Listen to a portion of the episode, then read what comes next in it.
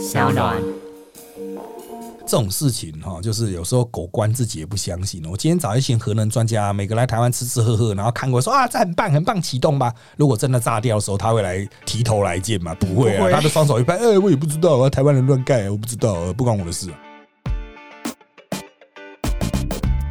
大家好，欢迎收听今天的人渣我们特辑开讲，我是周伟航。今天呢，一样哈是没有来宾的一周大事政治不正确系列。那同样呢，我们再次邀请到了 Josefina。Hello，哎，我们一起来探讨啊上一周的一些重大的国内外消息。那当然了，我们的筛选的标准主要是第一个哈，如果有一些新的资讯可以提供给各位的，我们就把它放进来哈。那当然很多事情还是持续在发生啊哈，能谈多少就谈多少了哈。如果之后有一些重大事件可能产生一些新变化的话，哎啊，我们还是会就绕回去讲，就像缅甸嘛哈，这个每一周都有新的情势了哈。但是如果啊，我觉得哎，好像脉络没有什么太大改变，我们可能就不会谈了。我们就还是先去把时间用来谈其他的地方，尽量提供大家一些这个对你可能看事情会比较有帮助的角度啊，就是不会只限于啊媒体啦，或者是特定意识形态阵营所提供给你的立场了啊。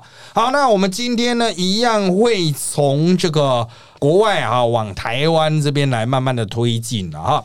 首先，第一个主题是哈，欧洲议会宣布欧盟为 LGBTIQ 自由区啊，波兰的反同踢到了铁板了。波兰各地方当局宣告，过去几年来已经摆脱所谓的 LGBT 意识形态，而欧洲议会十一日通过一项决议案，宣布欧盟为 LGBTIQ 自由区，象征性的驳斥波兰地方当局的宣告。好的，那我们台湾一般都讲 LGBT 啊，嗯那欧盟呢啊更先进了哈，就 LGBTIQ 啊，那最后面的 I 和 Q 分别指双性人和异性恋，就可以搞不清楚自己的性向到底什么样，反正就是多元性别认同啊，就是包括女同性恋、男同性恋、双性恋、跨性别、双性人和异性恋，什么应有尽有了。好，那你会说这个新闻是在讲什么？那波兰又怎么样？怎么样？说什么已经摆脱了 LGBT 意识形态，然后欧盟又通过一个决议案，宣布欧盟叫做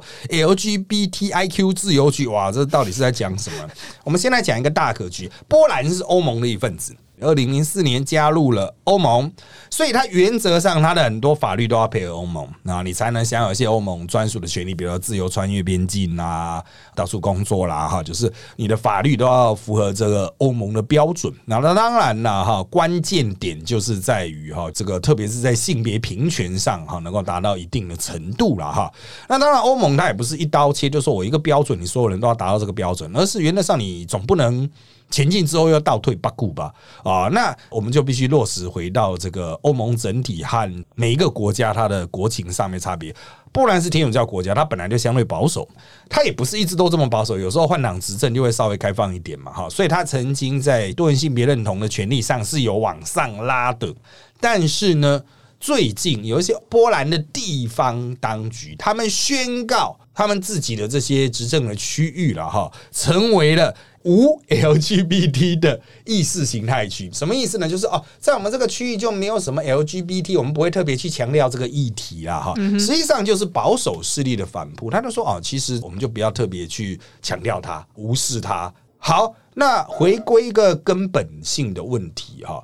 我们现在的台湾的社会当然不会特别去谈什么 LGBT 意识形态哈，当然不会特别去谈。但是原则上来说，我们的各个政府啊，其实都会给予他相对应的保障。可能比如说他们办活动，我们会给他一些具体的资源呐。好，你把这个状况放到波兰，他们就会觉得说，哦，我们之后就不会特别针对这些人提供一些支持，嗯哼，啊，就不会特别的去保护啦。当然，他不会说我就会歧视他怎样，他也不敢这样讲，就是说我我就不会特别把他们当做是一回事，然后我会。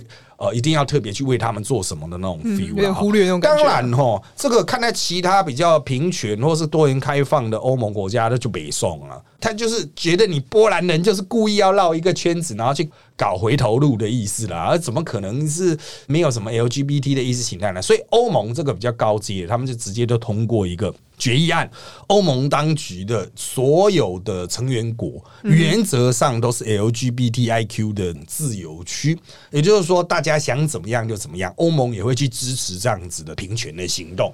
也就是说，你地方政府，你当然可以在那继续说什么啊，我不会把你们当做特定的对象来对待啊，当然也不会给你们特别补助啊。但是换个角度来说，欧盟这一边就是还是会给这些少数的哈，算是性别认同少数的人给予相对应比较好的一些优惠待遇。那当然，它的美称叫自由区嘛啊。那波兰地方政府说哦，我们这边是无 LGBT 的哦，没有，没有我们都是很平等，我们都没有，都是人，都是人。但哦，我们都说有有有，我们就是有。那这些人，我要强调他是自由的。可以拍拍照，可以跑来跑去，可以申请我们的一些相关补助，所以这就出现了顶尖对决、斗法的对决。因为欧盟哈，你要说像波兰，你也很难把他赶出去啊，你不能说啊，你没有达到我们这个标准啊，我就把你赶出去。因为波兰早是在这个性别认同开放之前，他就加入二零零四。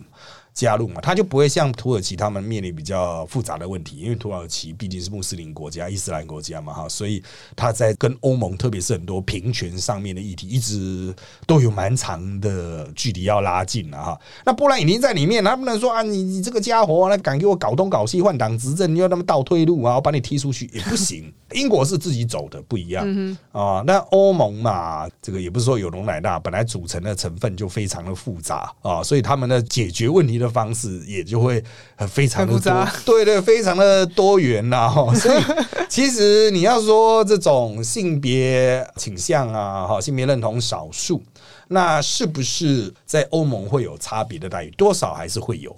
啊，因为各国国情不同，但是欧盟会想办法拉平了哈，所以像波兰这一种啊，想要搞东搞西的哈，其实我必须要跟各位谈一个，你们可能都不知道啊，就是台湾对于废死啊，为什么我们那么在意说最好不要随便枪毙死刑犯？因为欧盟会抗议。那很多人就说：“哦，那又干嘛理欧盟啊？你东西，你 iPhone 到底要不要卖到欧盟？哦，这很现实啊！你要不要卖啊？你们这些嘴炮，你也没产值，一天到晚在那边讲说要枪毙枪毙，那你去跟那些欧洲人沟通啊！啊，那嘴炮呢，都是你在讲啊！一天到晚说啊，我们国情，那你负责去卖 iPhone 啊？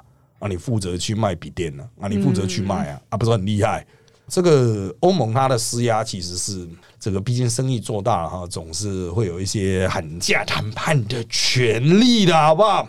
好了，那我们再进到下一个主题了哈。日本三一浩劫十周年核灾收尾及冬奥登场乘客题。三一东日本大地震和引发的海啸，造成两万多人死亡或失踪，是日本自二次世界大战以来最严重的天灾。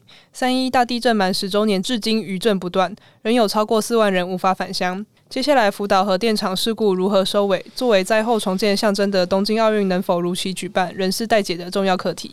好的，冬奥我们等一下还有一趴专门的，我们来谈哈。那我们先来谈这个三一事件本身。当然了，日本他们所设想的是三一的这个所造成的精力不振，要用东京奥运来提振。但冬奥我们等下会谈到哈，它可能就自身难保了哈。所以呢，怎么去振兴所谓东北地区啊，包括核灾以及海啸受损的区域，一直都是日本人。最伤脑筋的一件事情啊，第一个现在讲海啸受损的区域，那主要都是在沿海岸线的那些地方。那那些沿着海岸线的地方，其实除了少数的大都市之外，其他绝大多数都是相对比较小的，以台湾标准的乡镇吧。嗯哼，啊，都是比较小的，人口比较少。那如果是台湾人，我们来想想我们的八八风灾，我们的政治人物就说八八风灾啊，比如什么小林村啊，就全毁啦，有些好茶村啊，哈，旧好。考察啦，全部都崩落啦，就全部搬走，移到山下比较平安的地方啊。其实不止八八风灾，像我们有一个庐山温泉区嘛，哈，他们也是那个随时可能一个地震或是发生什么事情，就整个滑坡下来就没了，所以他们也要迁迁到平的地方去重新这个再建他们的社群，或是重建他们的部落。啊，原则上来讲，当然啊，我们以现在现代多元文化的标准，我们当然希望是最好能够原地重建了。但原地如果真的很危险的话，那没办法，也只好迁村。我们利用政府的资源，尽可能去帮助他维持原有的文化传承。因为呃，有时候你本来是住山上的民族啊，哈，你搬到平地的话，那整个原有的经济生活脉络都被打破了嘛，都不一样，就会产生很大的质变嘛，哈，你这个社群可能会因此消亡啊。所以怎么去处理这个问题？哈，这个是一大学，但是我们台湾人讲白一点就迁村比如山会崩下来的迁啊，这个河会淹上来就迁啊，海会淹进来的迁啊，台湾就是迁村嘛哈。那台湾的做法是这个样子，那日本呢？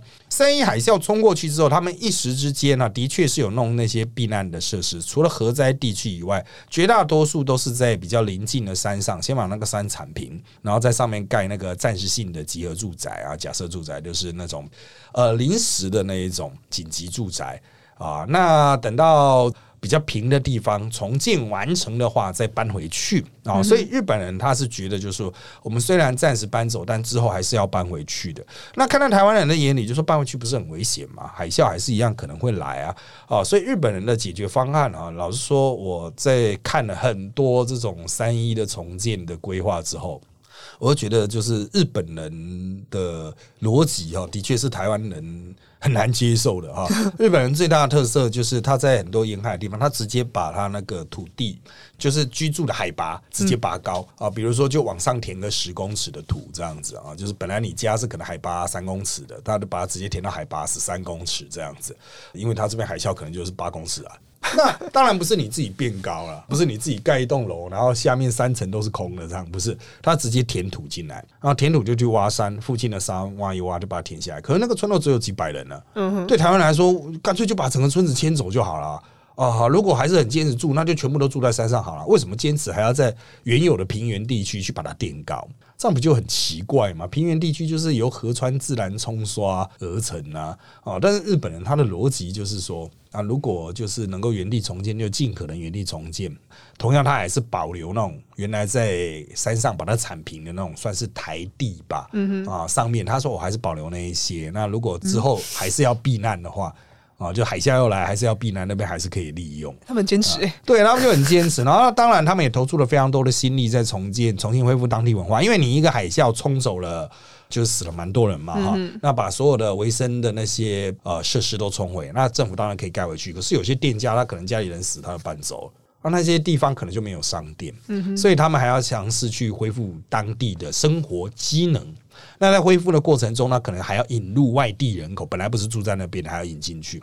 啊，所以他所从事的这种，与其说是复原吧，不如说是改造了啊，彻底改造这个原有的那些乡镇的机能。所以看到台湾人眼里，就是一定会说这值得吗？所以这也就是为什么三一一的重建已经花了二十几兆的原因，有必要吗？真的要搞这么大吗？啊！但日本人就是说啊，就做啊，当振兴经济嘛啊，所以甚至还出现就是说这个地方根本没什么，但是一大堆公务员跑去，就政府特别聘了很多公务员，然后就在那边拼命的帮你那重建啊、恢复啊这样子啊，也算是促进就业啊。但是你不要忘了，日本可是那个已经国债欠到你不知该怎么还的程度了，所以他们还一直加税。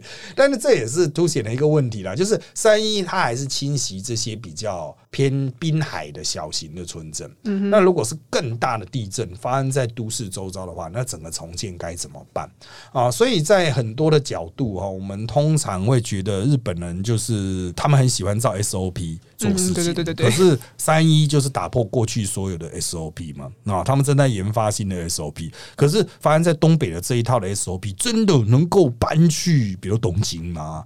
搬去大阪吗？哈，像什么大阪会有什么南海直下型地震这样子，它有一个很巨大的断层啊，所以这个日本人他们自己也会思考啊，就是如果真的发生那种在都市像关东大地震这么大规模呢，可能就接近有点完蛋了，有点完蛋根。本没办法，那已经不是核灾的问题了，连重建都有困难。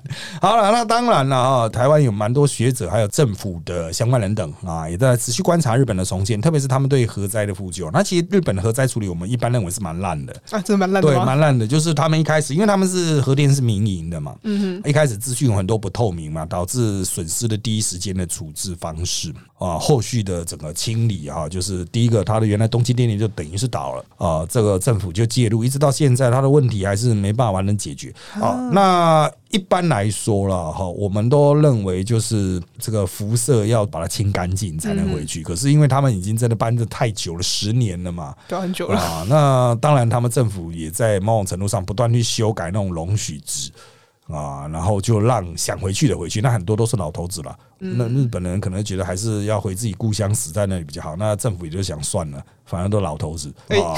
那那个区也已经开放车子可以通过。你现在开车，如果沿着它的类似像台湾的省道、他们的国道这样开，已经可以距离福岛核电厂大概五六公里吧，旁边这样开过去是 OK 的。嗯啊，那当然会不会有核辐射呢？会不会有辐射？有有有，还是有吧还是有。当然，它就是设定你不会在那边停下来太久，因为那也没有便利商店啊，你就开车经过啊，它也没有开放参观嘛。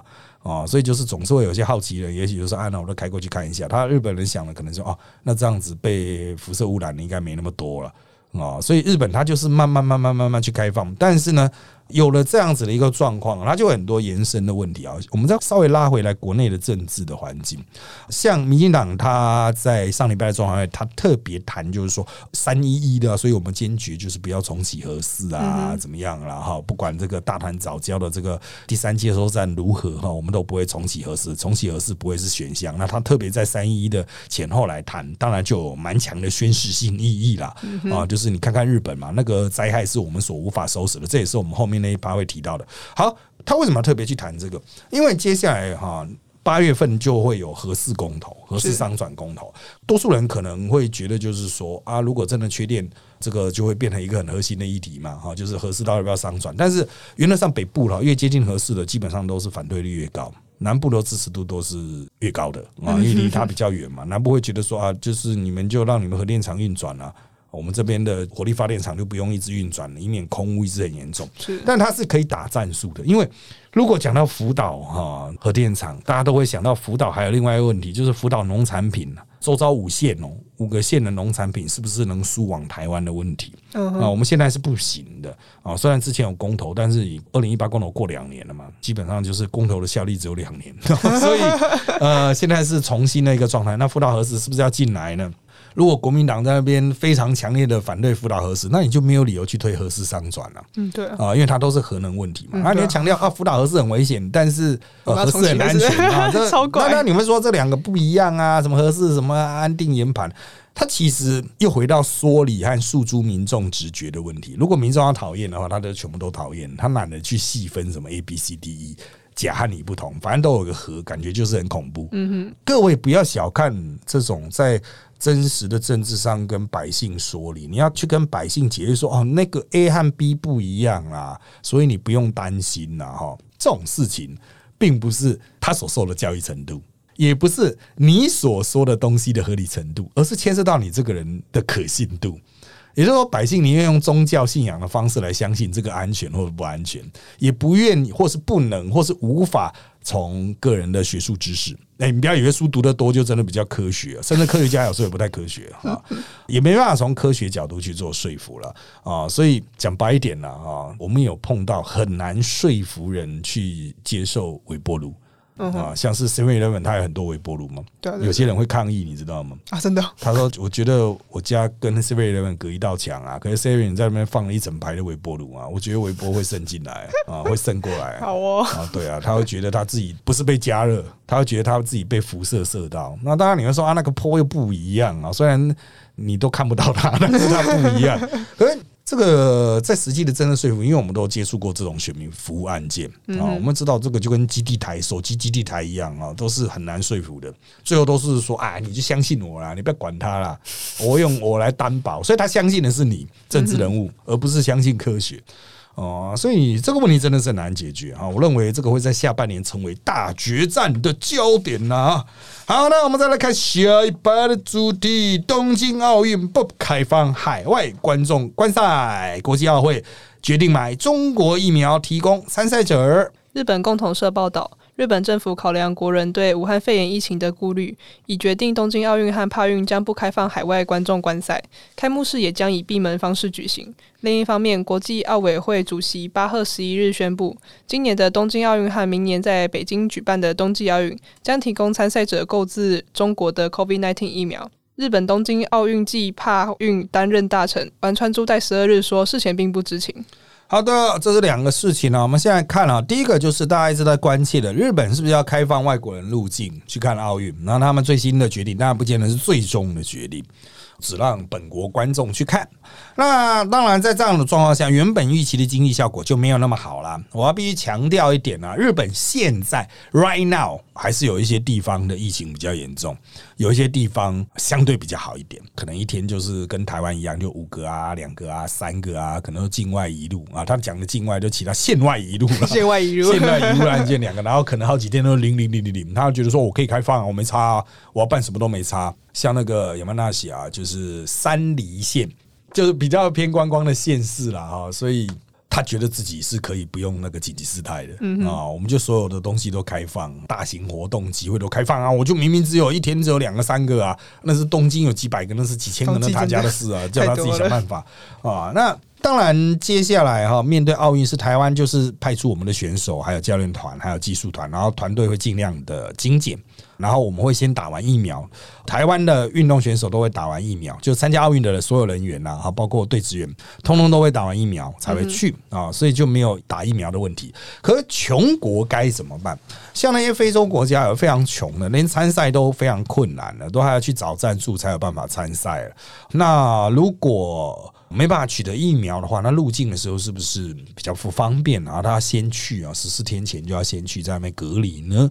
所以哈，国际奥委会都传出了哈，就是如果哈真的有国家真的是有取得的这个。疫苗的困难的话，他要买中国的疫苗来提供。是，那到底要买哪些中国疫苗？当然，有的中国疫苗，那效力非常的差 啊，大概是三几趴到 六十几趴之间呢。最近还有传出有十趴的啊，越做感觉越淡的。当然，它也它有好一点的疫苗，七八十趴的也是有啦。可是七八十趴的会轮到这个奥委会采购，然后再用吗？啊，那当然见仁见智。因为很多人说啊，也许到六七月的时候，各国疫苗的生产已经达到某种高峰，不见得要用中国疫苗。也许会有其他国家更好的疫苗，但是国际奥委会已经说要采购了，它其实量不大，你那个所有的选手那加加也才几万剂而已，那绝对是一下都可以解决的问题啊！所以我们不认为这是一个很实物上很急迫的问题，但它是一个政治上的宣示意义啊！为什么要特别去强调这一点？因为中国马上要办冬奥。二零二二，它马上要办冬奥。那这一次的夏季奥运，二零二一夏季奥运，如果能够顺利办完，那冬季奥运应该也许状况会更好。因为美国如果七月就可以达成全国免疫的话，那其他国家应该也都在之后可以陆陆续续达成全国免疫嘛。哈，那我们就认为疫情应该可以宣告结束。那中国的冬季奥运应该就有先示性的意义，就是整个世界恢复正常。嗯啊，但前提是。啊，疫苗真的有用啊！好，那当然了哈，这边刚刚有特别提到，还有一个帕运会，帕运会其实就是残障，一般我们台湾俗称的残障奥运。其实因为帕拉林匹克了，所以叫帕运，它那没有奥啊，所以我们今天翻残奥就有点怪怪的，因为它没有奥。那它是用奥运会的场地举行的，所以会在奥运之后不久举行。啊，所以日本也决心要续办了哈，就是他不只就接待传统的奥运的运动员，他之后不久也会接纳各种身心障碍的运动员啊。那当然，他那个医疗团队会更加巨大，也会考验日本的相关的应应负荷的能力。那日本政府是认为，依照他们现在自己的疫苗生产还有疫苗施打的状况，他们应该可以在奥运左右，虽然不是达成全国的免疫，但东京的状况应该可以控制在某种程度之。下，如果奥运可以至少顺利的举行啦，就是不要再出什么特别的包的话，就算没什么观众，找日本人冲人场也可以。如果能够顺顺利利的举行的话，哈，也许日本就会宣布的，也许在九月开始或十月开始，他们国家都正常了。即使还是有疫情，还是有人在生病，他们国家都正常。就是第一个，他对内就没有紧急事态了啊，再来是对外，他可能就会原则上就会开始开放，证明他有接纳奥运选手的能力。那大概接下来也有接纳这个一般的观光客啦，一般的自由行旅客啦，哈的相关权利。我要特别强调，很多国家会宣布开放观光，都是团进团出哦。都是旅游泡泡，像我们去博流会是旅游泡泡，你必须就是像关在特别的环境里面，会有特别的人的接待你，然后你不会跟当地居民接触那样子。对对，所以一开始很多人设想的开放，也许你都想的太长远了，说什么啊又可以恢复，你可以到处自由行泡泡照，一开始不会这样子，并没有，一开始不会这样子，所以。我必须要强调哈，大家就算看到了说什么日本即将开放啊，九月十月即将开放，你也不要有任何的幻觉，不要太开心。对对对对对，没有那么冷一点。好，再来是上周引起关注的中国人大闭幕之前修改了香港的选制，美国、欧盟齐声谴责。中国全国人民代表大会十一日通过修改香港选举制度的决定共九条，一如预期预设多项候选人审查制度，并重构特首选举委员会和立法会。之后的立法会将新增选举委员会选举方式，尚未详述新制立法会组成比例，但只选席次占比料将降低。对此，美国国务卿布林肯十一日谴责北京持续攻击香港民主制度。敦促当局让九月立法会选举照常举行。欧盟也警告，可能对中国采取额外措施。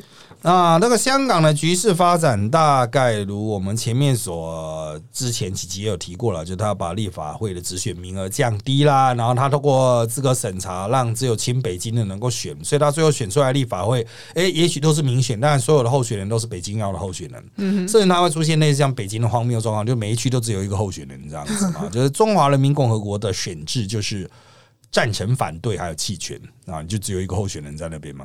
那其实大多数人不太了解中国的选制哈，中国是有选举的，嗯哼。可是呢，你你先了解中国的选举，你就了解香港的选举啊。他们为什么会把香港的选举改成这样？中国的选举是这样的，他从最基本的人大人民大会代表开始选，最基本的可能是村级的，村级就要选出一些村里，我们叫村里啊。他们很多其他的不同地方制度，他们会选出。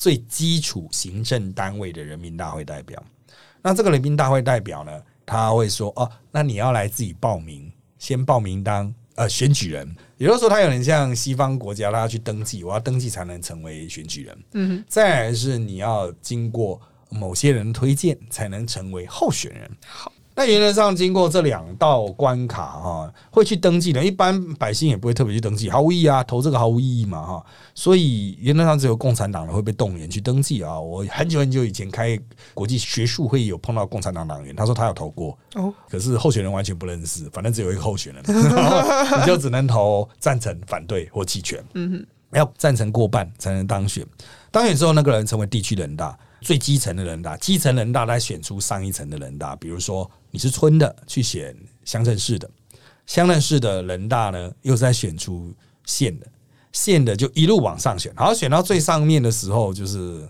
大家都不认识彼此了啊，就是你谁呀啊？然后 其实都是地方上就是觉得说啊，反正就是党安排的人。好。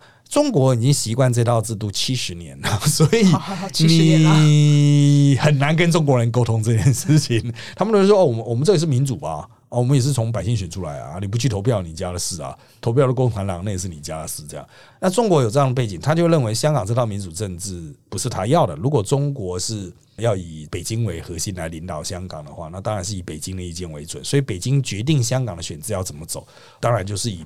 比较像北京的这一套玩法嘛，就不会像是我们其他民主国家这套玩法。那这样长此以往下去，我们必须。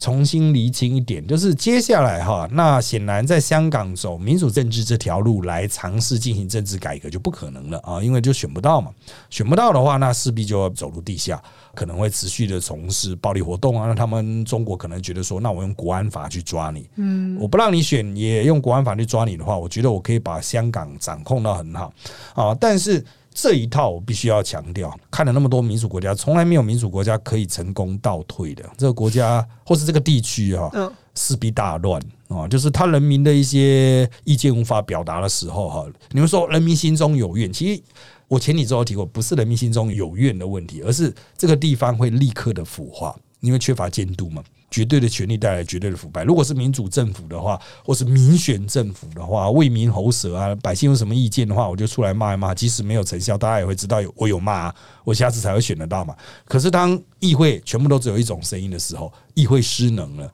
他都没有监督的能力啊，那就只剩讲干话了那种，就像以前台湾的那个老国大的时候，你根本不知道他在开什么会，反正他们不重要啊，然 后乱开一通也没人知道，没有开会在那边躺在那边打点滴也没人知道，所以我必须要强调了哈，这种。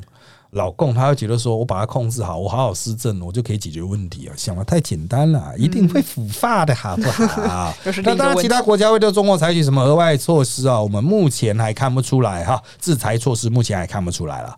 好，那接下来回到国内了。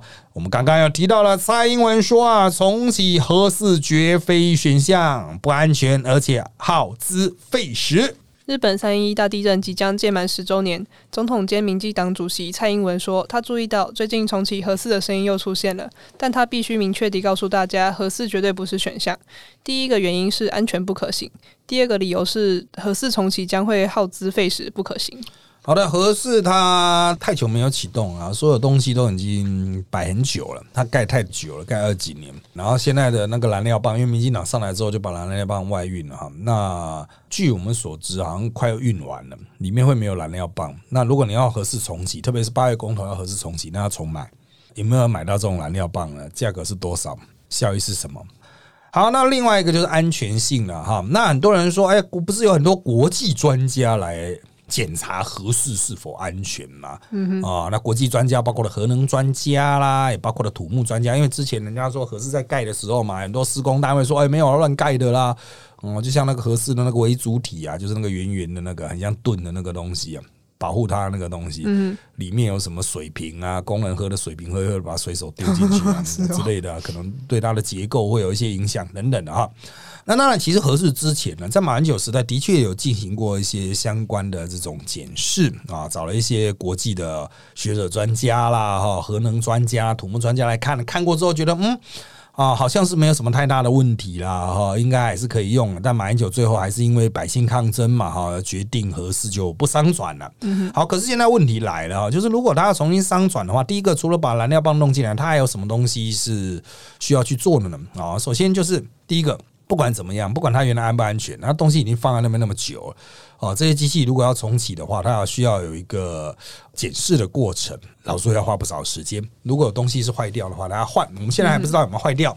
那如果要换的话，原厂可能已经倒都倒了，挂的挂太久了啊！二十几年前的东西，你想二十几年前的电脑，二十几年前的东西啊，你能不能找到可以替换的零件？现在都是大灾问。是，对啊，搞不好你要等于是要重弄啊，又是旷日费时啊！你不是说少了一个环件，那么插回去买新的插下去就好了？拜托。啊，你二十年前电脑，你现在能找得到插回去的东西吗？什么都找不到了啊！这个你也没有其他可以拔。你像我们台湾的其他核电厂坏掉，有时候好像是核一厂嘛，核一厂坏掉，它有两个机组啊。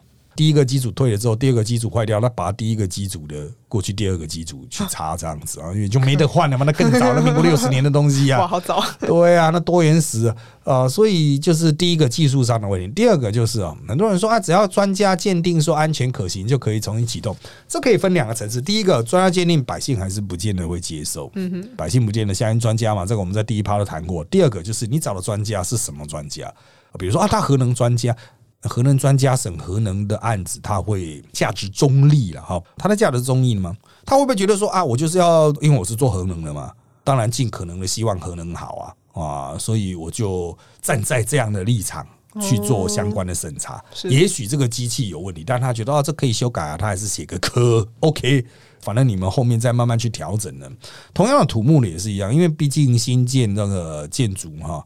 这个也是需要特殊的、特定的专业技术。你找那些专家来，他们是站在 very free 的立场。就是一般我们讲科学应该是 very free，没有任何价值立场，好就是好，OK 就是 OK，不行就是不行，挂掉就是挂掉，而不是我期许他好。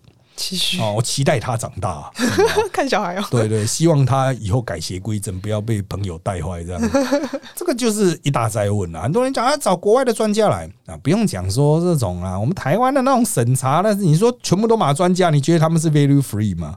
啊，去审那大谈早教的，嗯啊，找来两批专家审出来结果完全相反，这些人 value free 嘛？我不会说其中一边一定是 value free 啊，搞不好两边都不 free 啊，not free 哈，所以。这种事情哈，就是有时候狗官自己也不相信。我今天找一些核能专家，每个来台湾吃吃喝喝，然后看过说啊，这很棒，很棒，启动吧。如果真的炸掉的时候，他会来提头来见吗？不会啊，他的双手一拍，哎，我也不知道啊，台湾人乱盖，我不知道，不关我的事啊。所以这就谁扛的问题啊？谁敢扛？有什么负责任的政治人物敢去跟选民沟通，然后在第一线去扛？我是觉得以北部来说，没有。就我所认知，连国民党的北部的县市首长都没有人接受核事。这是想当然尔嘛，离你这么近啊！如果真的出事，他也不用真的炸掉啊，他只要漏个尿就好，还是厕所漏尿，不是辐射漏出来，只是厕所管线坏掉，那吓死了，附近居民就吓死了啊！那一定会很强大的民意啊！所以这种东西啊，就是处理起来真的是不容易了啊！我不是说绝对不可行。今天也有政坛又在传了哈，就是说什么其实是要什么盖核武啊，在台中盖核武啊什么的哈，这个也是嘴炮啊。因为盖核电厂是他们打电动打那个 Minecraft 在那边盖房子嘛，哎呀这么容易啊？环评也是，我告诉你，光是拆核市场就很麻烦。很多人说那为什么不把核市场拆？我只反问一个问题：核一厂怎么拆？核一厂都已经停止运作了。还没拆，还没拆啊。第一个你要有储存地嘛，你要把它废掉的地方储存地嘛，盖不出来啊。你要盖哪里？你不是直接现拆呢？你要把它里面有 有污染的东西，燃料棒什么东西要全部把它搬走啊？啊，放哪里？最终的储存厂在哪？台湾找不到啊，找不到你拆个屁啊！所以现在有点进退两难，合适就留在那边。你要维持它的运作，就是派一些精准的能力，但里面机器就是越来越烂掉。那你要把它拆掉的话，漫漫长路，拆合一厂二十五年啊。如果你要拆核市场的话，大概也要十五年，因为它不是说拆了嘿嘿，太阳晒一晒啊就不会臭了，它里面还是有核辐射啊啊，还是有污染，要除污啊。啊，要慢慢的哦，去把一个个东西一个个移出来啊，成本非常高啊。那如果能够不处理的话，台电当然就是不要处理啊，那不要处理就不会有成本了，不是吗？嗯，是啊，所以这个问题非常复杂，百姓有百姓的考量，但政治人物考量，我就简单跟你讲了，谁要负责嘛，谁要提头来见嘛。你现在在那啊，何事应该商转哈？你提头来见的，结果提头的是马英九，谁要你的头啊？啊，你都已经过期的头了 啊，人家还有新鲜的头，像侯友谊的头，人家侯友谊说，哎，要不要来盖合适？他绝对不要啊，他新北的嘞，合适就在我这边，我干嘛要让合适商转啊？啊，我不是疯了啊，所以。像有大好前程的人，就不会搞这个有的没有的。嗯，他就说算了算了，不要不要不要，通通都不要啊。那那当然有人说这科学问题啊，台湾需要这个什么多种多元能源选择哈。其实当然也是不错了，我们台湾也不要太过集中于单一的燃料，但现在能源类型。其实已经不是问题核心的重点，就是能源的来源的类型已经不重点，重点是这个用电的分配争议啦、使用争议啊，还有这个新的那种绿电啊，核电就会一天到晚骂绿电啊。你看啊，干嘛要盖那么多的太阳能板，盖那么多的风车，那个电又很贵啊。可是那种电就是。就不会便宜嘛，盖到一定程度它就会便宜嘛，就像核电的盖那么多，现在就很便宜嘛，然后没人要的时候就变得更便宜嘛，不就是这样吗？啊，我现在再顺便跟各位谈一点呢啊，实际上核电很多人说看它技术日新月异，可是愿意投入的商家很少，大概只占全球新增的能源大概不到十趴，风电、太阳能都是动辄三十几趴，嗯哼，就是大家宁愿投资这个，不想投资核电呐。所以，如果连商业的动能都没有，那你光是只有一些科学家每天那边哭天抢地，不好。好，那我们再来看下一趴啦。正院修正房地合一税，两年内买卖课税啊，四十五趴。行政院会通过房地合一所得税法修正草案，财政部表示，打草范围扩及预售无房地。五年内转手交易且有获利，就得课四十五趴或三十五趴重税，强力抑制预售屋炒作行为。好了，总统说要打房，从去年底就开始陆陆续续开始针对红单交易做了限制。那房地合一所得税法修正草案出来之后呢，那新买的预售屋啊，五年内如果你买进来已经买了啊，已经在你手上，已经不是红单了。去年打红单，今年是你已经在你自己手上，然后五年内。交易有获利，要磕非常重的税了哈。那四十五趴、三十五趴，那基本上就是可以让这个市场直接消失了。好，那当然这个都算是控制房价的手法，特别是预售屋炒作了哈。我必须要讲啊，其实我在其他的地方嘛，直播啦或早报里面都有讲哦，就是原则上总统之所以打房，就是因为南部炒预售屋炒得很凶，总统没送啊，所以。接下来，民进党说打房的，你都要从这个角度去思考，就是这些就是专门为了炒作而卖房的，总统会下令去控制。嗯哼，那不是为了炒作，比如说像现在在炒的囤房税，本来总统是要推的，那是政院也发漏了，可是财政部打回来说不行不推。主要我们认知到哈，有两个说法了。我们第一波听到的是立院党团区立委反对，因为他们支持他们很多是建商。是建商赞助很多嘛，再就是地方百里侯啊，就是那些先首长也反对，因为赞助他们同样很多是建商。那如果囤房税打下去的话，重伤的一定是建商，因为不管是哪一个版本的囤房税哈，建商几乎都被打到，因为建商他都盖了，就放很多房子在自己手上嘛，所以你去很多从化区啊，你会看到有很多的房子就放在那边，都完全没有任何人住，也没有卖，卖不掉，建商不急啊。可是如果囤房税扣下去，你一个建商我有一整栋，那开什么玩笑？我一定急着要把它卖掉啊！建商就不能自己这个死撑，拿的那些房子死撑，他就必须要吐掉。那房市如果有大量的卖压的话，那当然价格会下降。嗯哼，啊，那原则上来说，其实一开始不是很凶啦，对一般百姓影响不大。但很多人说啊，会不会影响到租屋市场啊？哈，囤房税基本上台湾的好几个版本都是不对出租户进行课税啊，就是你有租出去的就不。不会跟你磕了。但 but 台湾很多房东租出去他都不报税的，所以他就他的形同逃漏。所以到时候如果有囤房，这些房东一样会被磕到。那你现在反对囤房税的很多说法都说啊，那这样子会造成那个房东转嫁给租客啊，造成租金压力上升。那我就反问一个问题啊，啊，那所以这些房东逃漏税，你到底要不要去追？嗯，对啊，这些有租房子出去却没有去报所得税的家伙，那到底要不要去磕？一样也是税负公平的问题啊。你在 A 这边没有办法达成公平，那好歹你在 B 这边嘛，现有法律这边去执法啊，你又不执法，为什么？难道你也担心租金会因此上升吗？可能所得税，为什么这些人可以通过这个方式获得所得，而不用缴纳所得税？嗯哼，对不对？所以原则上来说啦，啊，这个要讲出税公平啊，就把该抽的都抽一抽啦，我是没什么意见啦。我个人认为，现在是增院提案嘛，不过立院应该很快就会过关啊，因为只有总统要的，总统每一个会期都要有成绩，所以。这个会期也许囤房税不会过，下个会期也许就会过了。所以现在出来讲啊，囤房税怎么样？有很多缺点呢。哎，我都为他们默念南无阿弥陀佛啊！下个会期不知道会不会打脸了啊？好了，那再来这个就是刚刚要提到的博流团了啊，最快四月初首发，旅客需半年内无隔离记录。台湾与博流旅游泡泡将有重大进展。相关人士告诉中央社记者，首发团最快四月初出团，且旅客需六个月内无出国史、没居家隔离或居家检疫及无染疫等细节，仍待官方宣布。好的，那确实是有一些外交界的人士在谈的啦。我们之前预告过、预示过，其实这是谈很久了，谈一年了。去年大概这个时候就在谈，早就开始谈了。对，因为那个时候我们就知道博流应该没什么事。哦，但是那个时候博流比较需要的是医疗的援助，因为博流我们都知道它比较小，医疗资源不足，所以如果它真的出现疫情的话，比如我们台湾人传去，然后台湾人至少要负责一下吧。那台湾人想去玩的话，博流已经没有检验能量，所以我们可能要帮他出检疫的能量。嗯哼，就是包括试剂啊，还有一些基本的技术能力啊。可能要派一些人去那边驻点这样子哈，就是毕竟是会讲中文的嘛，也许比较能够化解相关问题，所以这会有很多需要配套的东西。那因为世界各国的确有些地方已经是开放商务甚至是观光的旅游了哈，不过首先不见得新兴国家，再就是他们的那种交流模式哦，我们仍然不太。认为是安全无虞的哈，那博流它比较特殊啦，因为它孤悬海外嘛啊，所以原则上哈，他们应该是没有什么疫情，都是境外一路。啊，就去那边打工的境外一路。那我们去，我们这边应该也没什么疫情，但是他这边特别要求就是半年内无隔离记录了，真的是安全到了一个极点，最安全的那种。半年内没有隔离，那也是蛮特别的哦。就是这个家伙都完全没有离开台湾这样子。但原则上哈，一开始他们说的团的数量不会很多，不过只要能够抢到名额的旅行社，预计都是会爆满。